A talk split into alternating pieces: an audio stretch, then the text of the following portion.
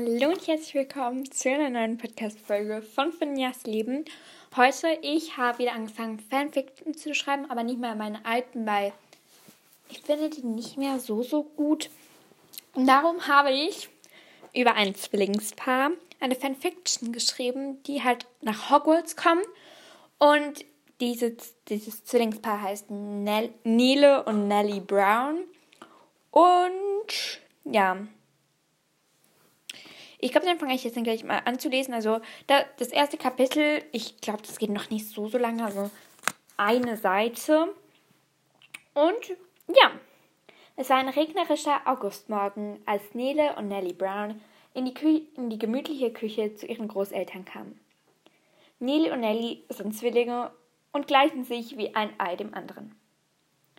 Das Wetter passte zu ihrer Stimmung, denn ihre Eltern waren vor zwei Jahren ums Leben gekommen. Seitdem lebten die Zwillinge bei ihren Großeltern.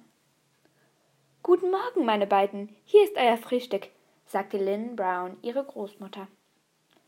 Danke, Oma, aber wir haben keinen Hunger, antwortete Nele, antworteten Nele und Nellie gleichzeitig.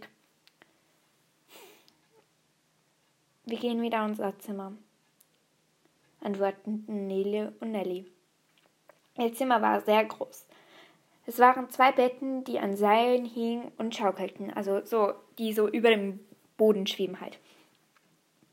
Der große weiße Kleiderschrank stand im, in der Ecke. Die, und die Schreibtische der Zwillinge waren aufgeräumt und strukturiert.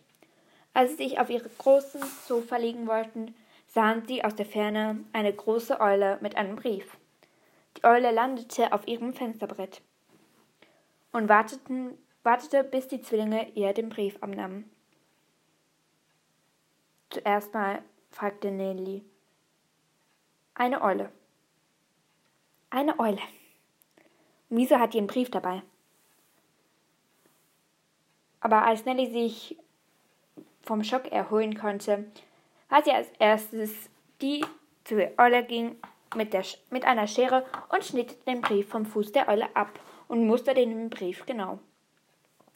Auf der Rückseite war ein Siegel mit einem großen Haar in der Mitte und drei Tieren, äh, vier Tieren rundherum. Upsi, da habe ich was vergessen.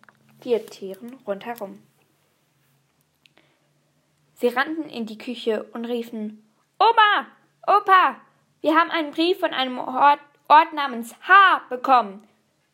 Ihre Großeltern kamen so schnell sie konnten in die Küche. Nellie machte den Brief auf und darin stand Liebe Nellie und Nele Brown, wir sind sehr erfreut, Ihnen mitteilen zu können, dass Sie an der Hogwarts-Schule für Hexerei und Zauberei aufgenommen wurden. Anbei finden Sie eine Liste mit allen Büchern und Utensilien, die Sie benötigen. Alles finden Sie in der Winkelgasse. Ich und Miss Professor Flitwick werden Sie abholen und Sie begleiten. Das Schuljahr beginnt am 1. September. Wir erwarten Ihre Eule bis spätestens am 20. August. PS, bitte alle Utensilien zweimal kaufen und sie werden von eben von mir und Professor Flitwick abgeholt. Mit freundlichen Grüßen, Minerva McGonagall, stellvertretende Schulleiterin.